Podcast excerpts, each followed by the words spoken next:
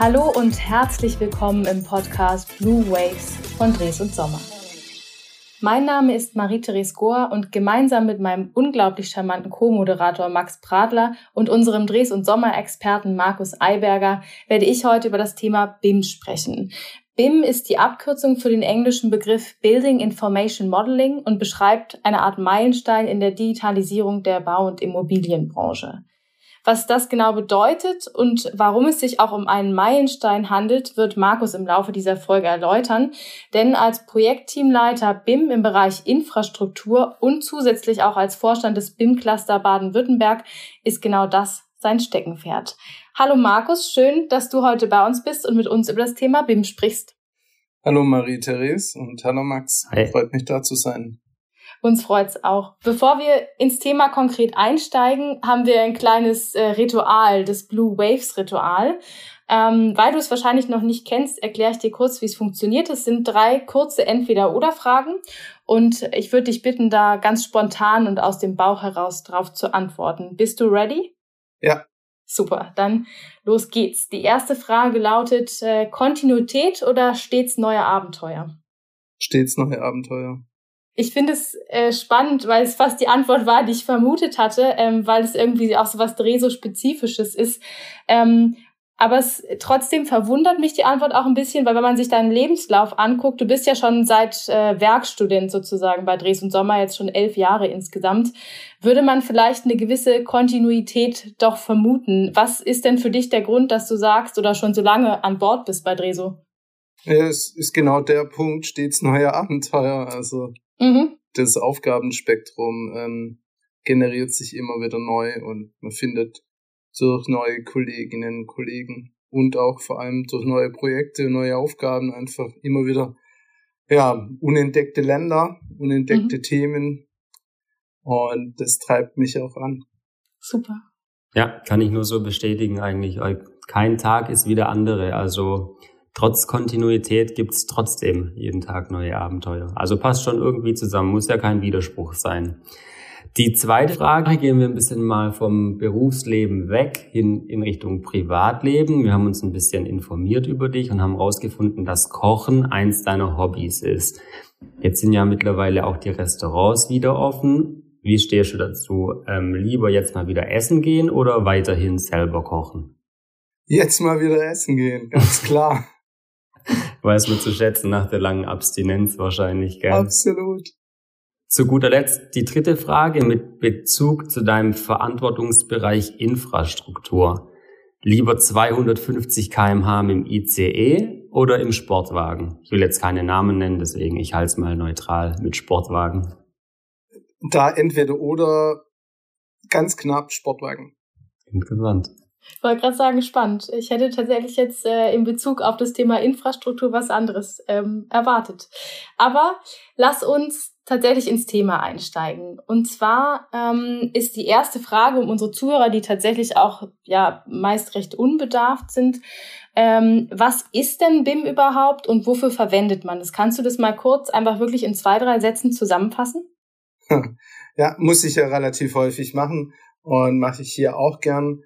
Ähm, BIM als methodischer Ansatz hat als Ziel eigentlich den Planungs- und den ähm, Objekterstellungsprozess innerhalb der Baubranche Schnittstellen reduziert, wenn nicht verlustarm einfach darzustellen. Also die Weitergabe von Informationen, sei es äh, vom Bauherrn zum Planer, vom Planer zum Fachplaner und ähm, in einer konsolidierten und zentral geführten Datenstruktur oder Datenbank. Mhm. Welche Vorteile bringt das Ganze dann mit sich für den Auftraggeber? Für den Auftraggeber nicht nur. Es gibt von Auftraggeber klare Vorteile, aber ich würde es immer als ähm, holistisches Bild betrachten. Der Vorteil liegt für alle in einer Transparenz, in einer neu angesetzten Kommunikation und Kollaborationsarbeitsweise. Das heißt, äh, alle haben eigentlich das gleiche Ziel oder sollten die gleiche Zielrichtung haben und das ermöglicht BIM viel, viel transparenter und wiederholbarer. Und das ist, glaube ich, einer der wesentlichen Kernprozesse, der jetzt mit BIM äh, ans Tageslicht kommt. Ich muss meine Prozesse so aufsetzen, dass sie Verschwendungen reduzieren und Wiederholungen ähm, sicher ähm, ermöglichen. Also dass ich nicht in so Einzelherstellungsprozessschritten bleibe, die äh, mit viel Aufwand zwar generiert werden können, aber ähm, nicht, also nicht wiederholbar sind oder nur schwer wiederholbar sind. Mhm. Und dadurch ermögliche ich durch diese technische Optimierung einfach eine ressourcenschonende und verschwendungsreduzierende ähm, Arbeitsweise. Und da es ja um unsere Arbeits- oder unsere, um unsere Lebenszeit geht, die wir in solchen Arbeiten tätigen, finde ich das ein sehr, sehr humanistischer Ansatz eigentlich. Ja, da stimme ich dir tatsächlich zu. Also ich glaube, dieses ganze Thema, ja, Ressourceneffizienz, ähm, da gibt's ja neben BIM auch noch das Lean-Thema, ist, glaube ich, was, was uns alle gerade sehr stark umtreibt, weil wir alle möglichst eben effizient arbeiten wollen. Ähm, jetzt hast du schon gesagt, es bietet sozusagen Mehrwert durch diesen neuen ähm, ja, Kommunikations- und Kollaborationsansatz.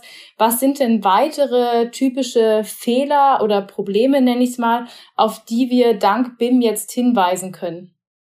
Hm, ich möchte mal sagen, für, für Projekte gibt es natürlich eine bessere Koordination innerhalb der Technik. Ja? Also durch die verschiedenen Fachdisziplinen heraus kann BIM einfach ein wesentlich, wesentlicher Mehrwert dazu beitragen, dass die Qualität ähm, der Ergebnisse deutlich gesteigert wird. Einfach dadurch, dass ich, wenn ich auf eine Informationsebene runtergehe, äh, im Nukleus entweder ein Ja oder ein Nein erhalte und kein könnte sein. Ja, dieses könnte sein oder wir schauen mal, führt ja häufig bei der Baubranche vor allem zu einem Produktivitätsverlust. Ja? Also wenn wir uns die Produktivitätsrate innerhalb der Baubranche anschauen, trotz allen äh, Unterstützungsleistungen ähm, ist die nicht wirklich gestiegen. Also ich kann, sage ich immer in meinen Vorträgen, ähm, prinzipiell einen gut angelernten äh, Mauermeister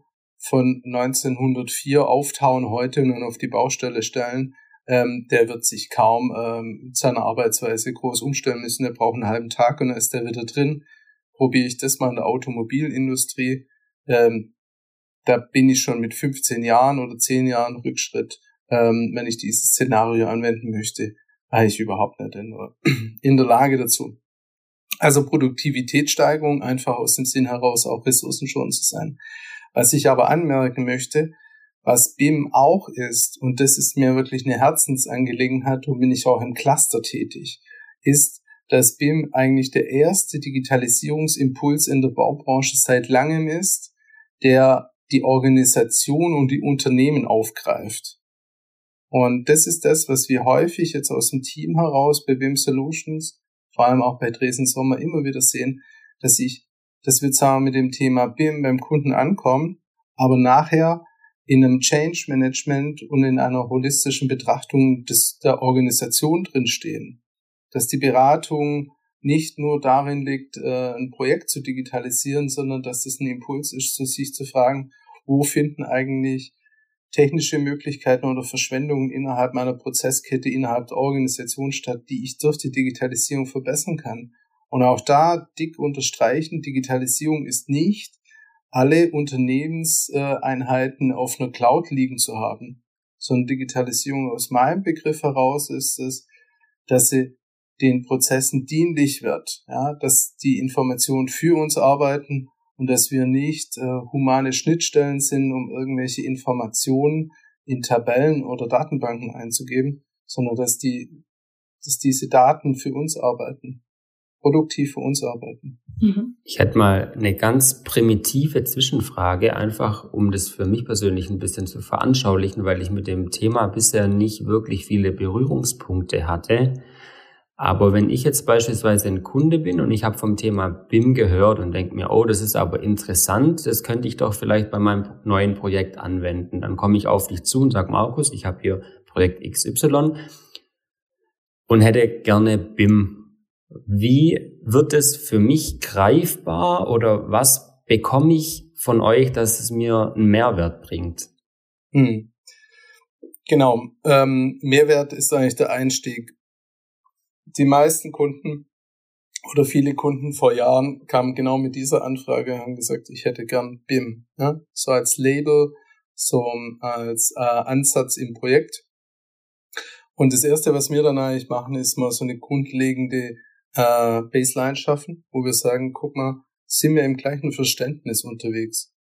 Also diese Ambiguität, diese Doppeldeutigkeit, was versteht der Kunde unter dem Begriff, was verstehen wir unter dem Begriff. Und da muss es nicht so sein, dass wir das bessere Verständnis dafür haben, sondern der Austausch in dem ersten Moment ist wichtig, dass man diese Doppeldeutigkeit auf einen gleichen Nenner bringt. Die Folgefrage, die dann sich direkt anschließt, ist die Frage der Dringlichkeit. Welche Dinge möchtest du mit diesem Thema dann verändern? Und wie weit bist du schon? In welchem Stand bist du für dich?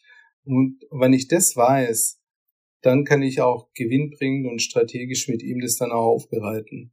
Und wenn ich das nicht tue, komme ich nur mit meinen Standards, lege ihm irgendwelche Standards auf den Tisch und sage, so muss das funktionieren und er muss das Ganze adaptieren. Das ist aber nicht der Dresden-Sommergedanke und das ist auch nicht der, der Gedanke, der eigentlich, äh, denke ich, auch in der Industrie richtig ist, sondern der Kunde hat ein Grundbedürfnis, dieses Grundbedürfnis ist vielleicht noch vage oder unartikuliert. Ich helfe ihm dabei, diese Artikulation so zu führen, dass er und ich das gleiche Verständnis haben und dass ich auf seine Wünsche und seine Ansätze eingehen kann. Wenn ich die verstanden habe, kann ich immer noch, und das, das machen wir auch, zu sagen, okay, wir haben das verstanden, was du möchtest.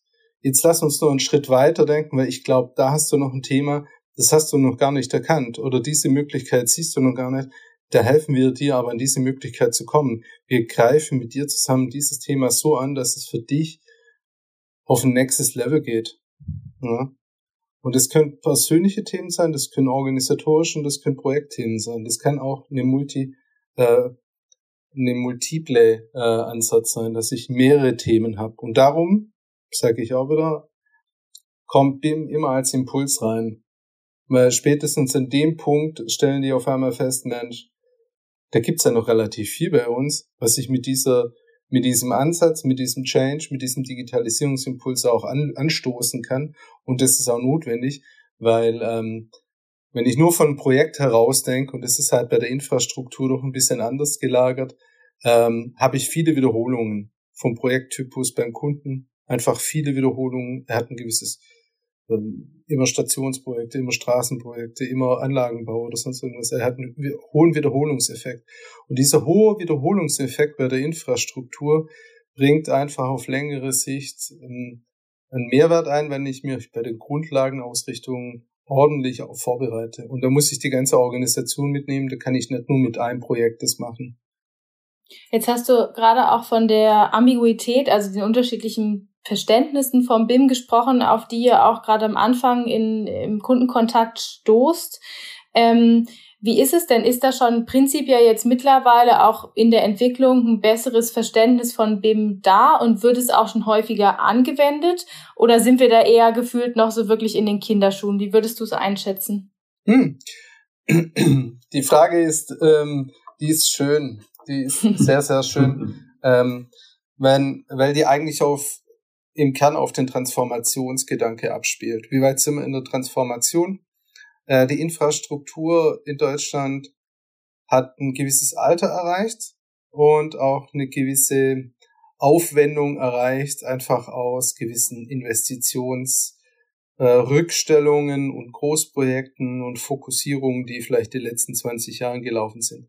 Also allgemein haben wir einen relativ hohen Bedarf bei der Infrastruktur, unseren steuerlich erstellten Bestand ähm, zu revitalisieren und neu auszurichten. Da ist Mobilitätskonzepte oder Nachhaltigkeit sind da viel mehr noch die Treiber. Aber auf deine Frage hingehen, wie, wie steht äh, die Industrie oder die Infrastruktur bei dem Thema äh, der digitalen Transformation? Ich glaube, wir sind in der Grundschule angekommen. Das ist auch, das ist, also von, von den Gedanken her, glaube ich, können es auch die Zuhörer gut nachvollziehen. Äh, was der Stufenplan beinhaltet, war mehr oder weniger das Schulmaterial, wo wir beim Abitur stehen. Unser Ziel ist, das Abitur zu erreichen, ja. Mhm. Und wir sind jetzt in der Grundschule angelangt bei dem Thema. Das heißt, alle verstehen, was die gewisse Grundrechenarten sind, wie unsere Sprache funktioniert, wie unsere Umwelt funktioniert. Das heißt aber noch nicht, dass wir höhere Mathematik betreiben. Das wäre jetzt zu diesem Zeitpunkt falsch. Sondern der Gedankegang muss einfach so sein, dass wir uns jetzt sukzessive mit dem Ziel, das wir uns vor Augen gesetzt haben, weiterhin beschäftigen und uns nicht verunsichern lassen von dem Stand, wo wir gerade sind. Wenn ich mit einem Zweitklässler über höhere Mathematik rede, werde ich nur Frustration hervorrufen.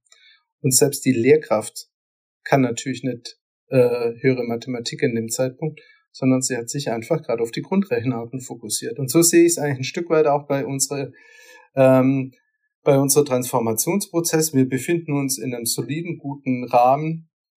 Ähm, die Schule, sage ich jetzt einfach mal, äh, der große Bund, das BMVI, äh, was als Schule oder als Umfeld äh, so da ist. Ich denke, da kann noch ein bisschen mehr kommen, definitiv mehr kommen. Ähm, würde ich auch gerne adressieren, dass hier einfach mehr getan werden muss. Äh, mehr an Zusatzleistungen, mehr an äh, Unterstützung für die Industrie und dass ähm, ja eine breitere breitere Diskussionsfläche noch stattfindet. Mhm. Jetzt hast du gerade die Abkürzung BMVI verwendet, die ist, glaube mhm. ich, nicht allen geläufig. Kannst du kurz einmal sagen, wofür die steht? Äh, Bundesministerium für Verkehr und digitale Infrastruktur. Super, Danke. das heißt, es ist so gerne die, die Institution, die sich damit ähm, auch beschäftigt. Jetzt hast du gesagt, wir sind also im, im Grundschulalter gerade. Ähm, Gibt es denn im internationalen Vergleich Länder, wo man sagt, die sind schon eher bei der höheren Mathematik angekommen? Hm. Auch, auch da ist, glaube ich, dieses Bild der Schul, äh, Schule gar nicht so verkehrt. Ähm, vielleicht ist es so, dass andere Länder ein anderes Schulungskonzept haben. Ja? Dass ich vielleicht auch wieder in der Analogie bei dem einen halt eine ähm, Waldorfpädagogik habe und ähm, der Schwerpunkt woanders liegt. Also bei BIM ist es schon so, dass man erkennen kann, dass die skandinavischen Länder mehr auf Visualisierungen setzen. Und das ist einfach eine Fokussierung, wo sie in dem Bereich schon nach vorne gebracht hat. Auch sind andere ähm, Vergabestrukturen in anderen Ländern vorhanden. Wir haben unsere sehr, sehr sequenzierte Vergabestruktur mit fachlichen Tiefen in Deutschland, die ist nicht nach China transferierbar. Hier habe ich eine ganz andere Struktur, hier habe ich einen ganz anderen Markt, ich habe einen anderen äh, Ansatz, was Planungs- und Objektleistungen betrifft. Das heißt, der Vergleich lässt sich hier nicht ganz so ziehen. Ich denke aber, und das ist die Grundaussage, wir haben ein sehr, sehr hohes technisches Level, wahrscheinlich das höchste technische Level, was wir an Planungsansprüchen haben bei uns. Und Vielleicht waren wir am Anfang langsamer, aber zunehmend hilft uns diese sehr solide technische Basis, die wir da haben, um wirklich langfristig zu agieren bei dem Thema und langfristig richtig gut zu werden. Und das ist ein Wirtschaftsvorteil, den wir da haben. Und den dürfen wir uns nicht kleinreden, indem wir sagen, wir sind jetzt vielleicht noch nicht so weit wie, ähm, weiß ich, wie China bei Hochgeschwindigkeitstrassen bei dem Thema Digitalisierung. Aber das sind einfach andere Ansprüche andere Rahmenbedingungen. Ich glaube, wir sind sehr, sehr gut unterwegs. Ähm, ja, ich glaube, wir sind gut unterwegs. Ich finde das Beispiel mit der mit dem Grundschulalter oder mit der Grundschule eigentlich ganz passend, weil es passt eigentlich auch so zum zum Zeitraum rückwirkend, weil so das digitale Planen und Bauen hat ja so um den Jahreswechsel 2015, 2016 nochmal einen richtigen Schub bekommen weil der damalige Bundesverkehrsminister Alexander Dobrindt auf dem Zukunftsforum in Berlin ähm, Pläne eingeführt hat, äh, was BIM betrifft in Hinsicht auf Planung und Realisierung von großen Verkehrsprojekten. Was glaubst du, was war damals der Auslöser für diesen Impuls und, und welche Bedeutung hatte das für die ganze Branche? Ähm, ja, also mit beiden äh, Schriften habe ich mich natürlich ähm, auseinandergesetzt und ich fand das damals ähm, bezeichnet, weil ich äh, am Anfang von unserer Dresden Sommerkarriere beim Großprojekt S21 dabei war und es ja lang mit begleitet habe, bis die ganzen Schlichtungsgespräche dann stattgefunden haben. Und aus diesen Impuls oder der Kritik der Großprojekte zu der damaligen Zeit, und es waren halt drei, das war der Bär, das war die Elbphilharmonie und führend eigentlich S21, äh, über die Kostendiskussion geführte Großprojekte, politisch eingewirkte Projekte, kann man ja auch sagen, ähm, kam dieses Schlichtungsthema dann auf. Und auch diese Begleitung der Reformkommission. Die Reformkommission hat zehn Punkte benannt. Der zehnte und letzte Punkt war Building Information Modeling jeder, der sich dieses Zehn-Punkte-Programm angeschaut hat und aus der heutigen Warte der Building Information Modeling oder Digitalisierung anschaut, sieht, dass von denen zehn Punkte sieben Kernbotschaften der Building Information Modeling sind. Äh, das sind noch, glaube ich, Risikomanagement ist noch dabei und da war noch mal ein Thema dabei, mir fällt es jetzt gerade nicht ein. Also der Zehn-Punkte-Programm, was wir da haben, ist nicht ein Punkt BIM, sondern es sind sieben Punkte, die genau unter diesem Digitalisierungsbegriff stehen. Dazu muss man aber noch ein zweites äh, Papier äh, lesen, nämlich das äh, 2013 schon begonnene äh, Papier auch vom Bundesministerium für Verkehr und digitale Infrastruktur bezüglich ähm, der Ausrichtung, was die Digitalisierung äh, erzielen sollte und auch was das Change Management erzielen sollte.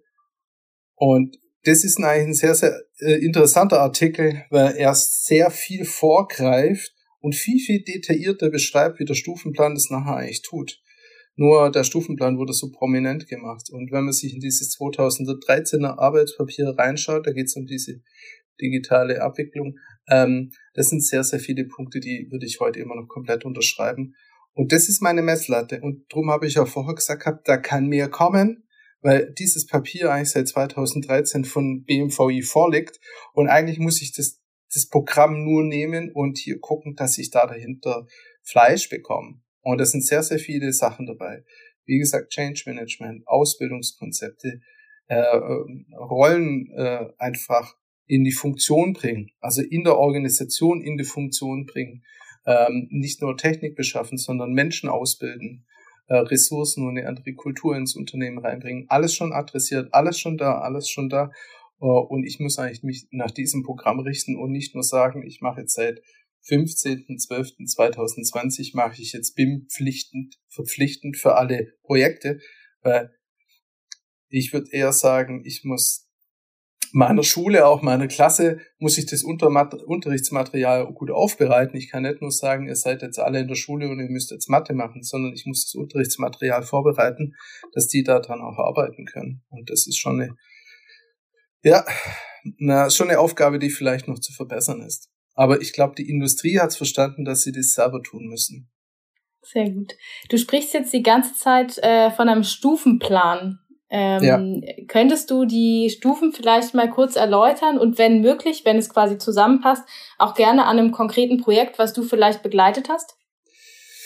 Ähm, ja, äh, ich denke, ich guck mal, dass ich das jetzt äh, gut so artikulieren kann. Ähm, ich, mein erstes Projekt war ein Bahnprojekt mit dem Thema BIM, wurde von uns initiiert äh, mit dem Auftraggeber zusammen, haben wir 2000 14 haben wir gesagt, lass uns doch an das Thema rangehen, also vor dem Stufenplan vom BMVI.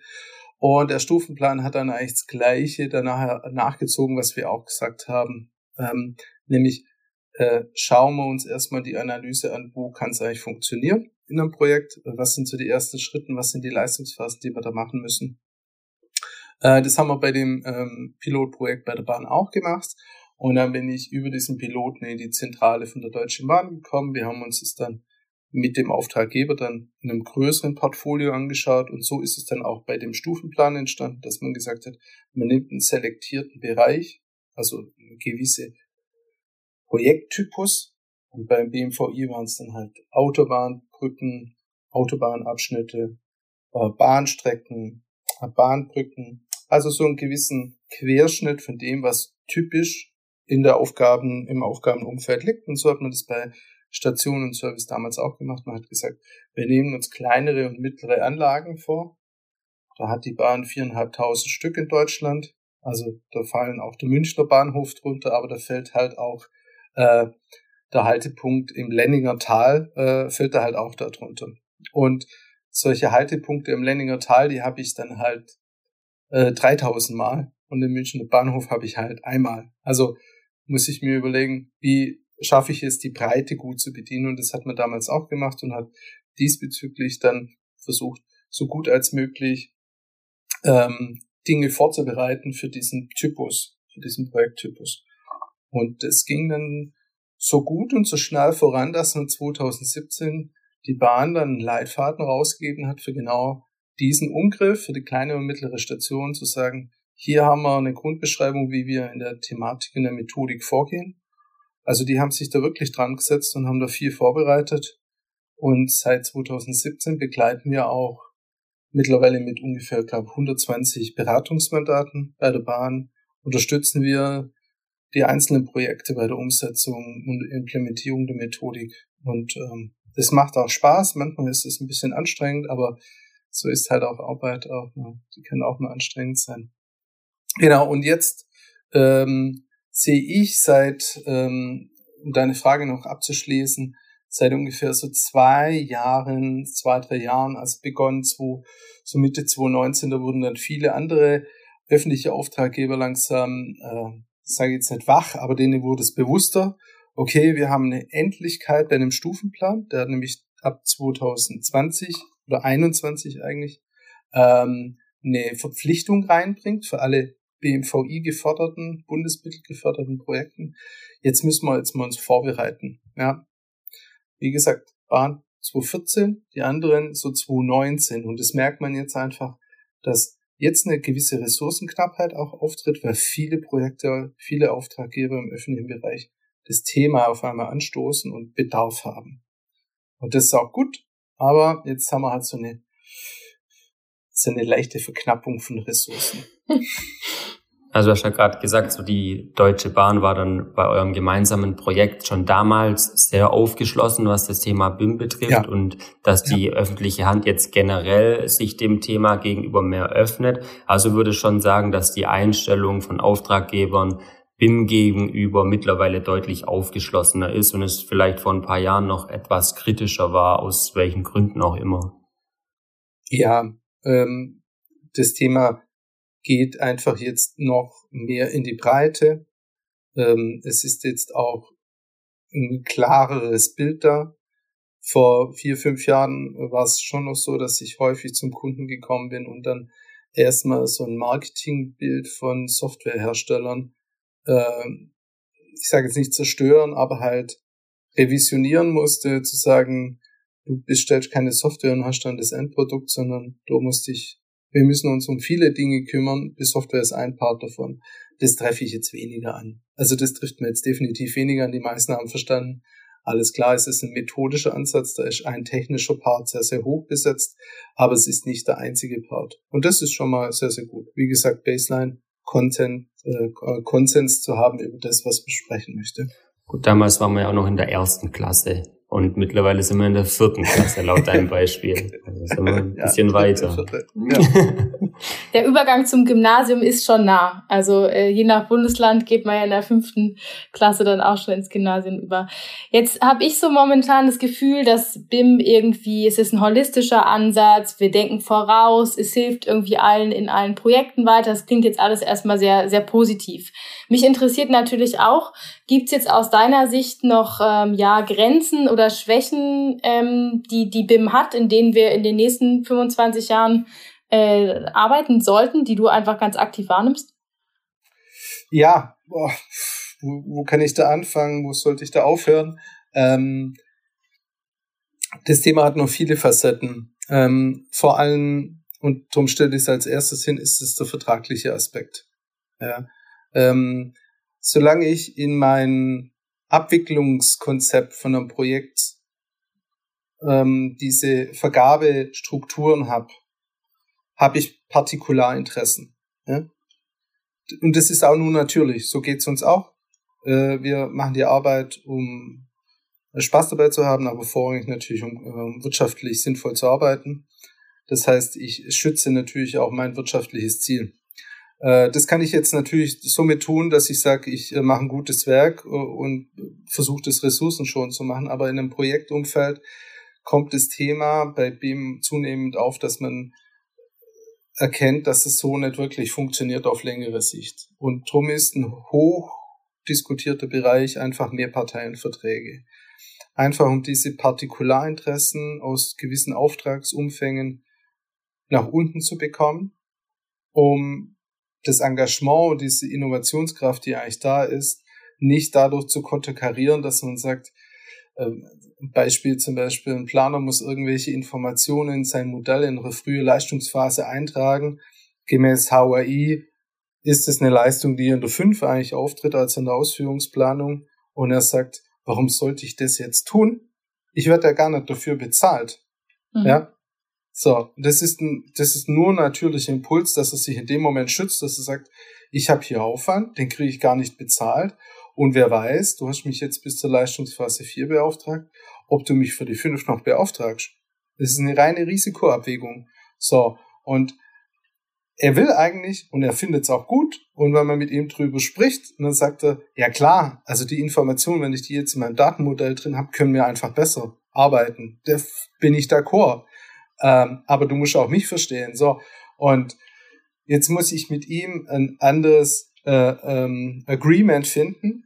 Und ich kann über Nachtrag dann arbeiten oder ich kann sagen, hör mal her, das ist jetzt eine optionale Leistung ich beauftrage dich einfach schon mal da damit. Also ich bringe schon eine Struktur hinein, dass, dass er keine Befürchtungen hat, äh, einen Aufwand zu behaben, ohne dafür bezahlt zu werden. Das ist aber nur ein Beispiel. Und ähm, ich denke, äh, diese Gedanke Richtung Alignment-Verträge, also Mehrparteienverträge in der Bauindustrie dazu führen, ist, glaube ich, auf lange Sicht sehr, sehr notwendig und sehr, sehr sinnvoll, weil es einfach diese ähm, Zielsetzung besser reinbringt. Und da ist BIM hat einfach das Ziel, dass ich wenig Medienbrüche haben möchte. Aber wenn ich weiterhin diese Vertragsbrüche habe, habe ich auch in der Konsequenz in gewisser Art und Weise meine Medienbrüche drin. Ja, und das ist etwas, was, äh, was auf jeden Fall die nächsten paar Jahre noch äh, angegangen werden muss. Das äh, ist nicht ein technisches Thema, sondern das ist ein organisatorisches, ein rechtliches Thema und ich finde, das sollte angegangen werden. Ein anderes Thema ist natürlich, äh, weil es auch für Treso ein, ein, eine Markenbotschaft ist und auch uns sehr, sehr wichtig ist als Grundwert, ist die Frage der Materialität. Wie bringe ich diese Materialität rein? Ähm, ich kann günstig und schlecht bauen und ich kann aber auch günstig und gut bauen. Das heißt, wie schaffe ich meine äh, Materialwirtschaft in diesem Zuge der Digitalisierung auch besser aufzustellen?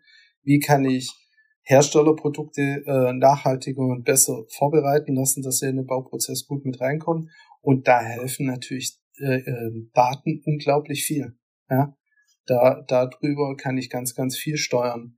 Und ich kann auch den Herstellern eine Möglichkeit geben, dass sowas wie jetzt Madaster von äh, uns ja schon impliziert, ähm, ein gewisses Label schon mitbringen und äh, das kann ich als Kriterium herbeiführen. Und Also Materialität ist, glaube ich, noch ein sehr, sehr hoher Wert, den wir auch gesellschaftlich angehen sollten und bei dem Thema Digitalisierung mitführen sollten. Mehrparteienverträge, Materialität und als dritter Punkt, was ich noch sehe, jetzt gerade vor allem im öffentlichen Bereich, ist halt auch, ähm, wie soll ich sagen, mehr, mehr Bewusstsein in der Öffentlichkeit äh, für ähm, die Mitgestaltung bei der Infrastruktur zu schaffen. Und das ist halt, ich kenne es wie gesagt aus dem S21-Projekt heraus noch.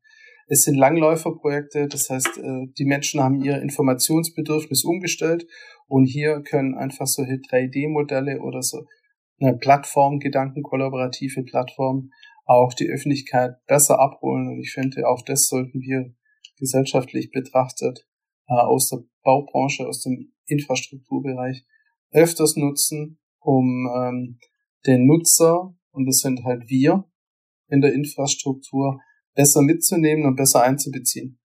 Das finde ich auf jeden Fall einen ganz wichtigen Punkt, weil gerade so hochkomplexe Bauprojekte, die sich über Jahre oder ja gar Jahrzehnte hinweg ziehen, das versteht halt wahrscheinlich der normale Bürger nicht so ganz und kann es nicht nachvollziehen. Aber wenn er irgendwie die Möglichkeit hat, es visualisiert vor sich, auf dem iPad zu haben oder irgendwie greifbar zu, zu haben, wie, auf welche Art auch immer, dann fühlt er sich automatisch viel mehr einbezogen und nimmt auch mehr daran teil, denke ich mal.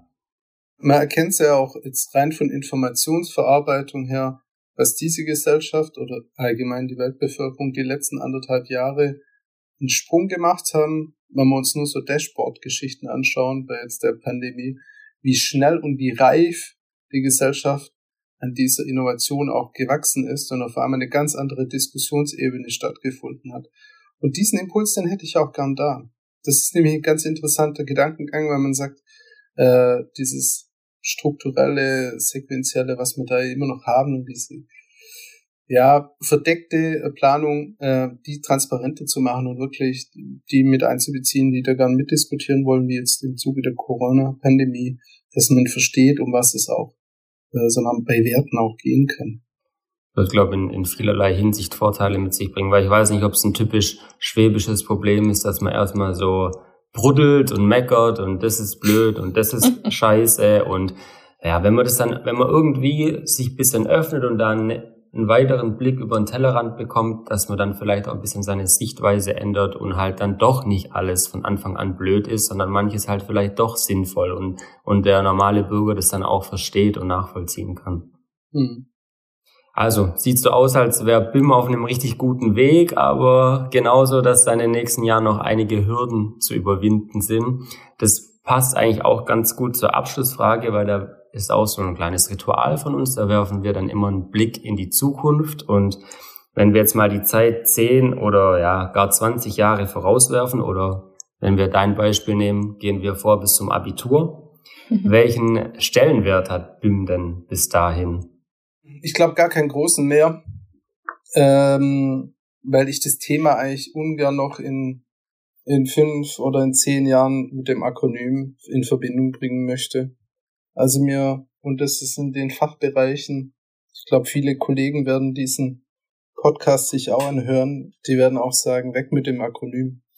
Äh, das ist ein, jetzt ein Transformationsvehikel einfach nur und ich, ich würde mich freuen, weil wir in zehn Jahren nicht mehr über BIM irgendwie diskutieren müssen, ähm, sondern dass das gelebte Praxis ist. Das ist ein Transformationsprozess und am Ende vom Transformationsprozess muss äh, die Umsetzung der Vision sein und nicht die Weiterführung der Diskussion.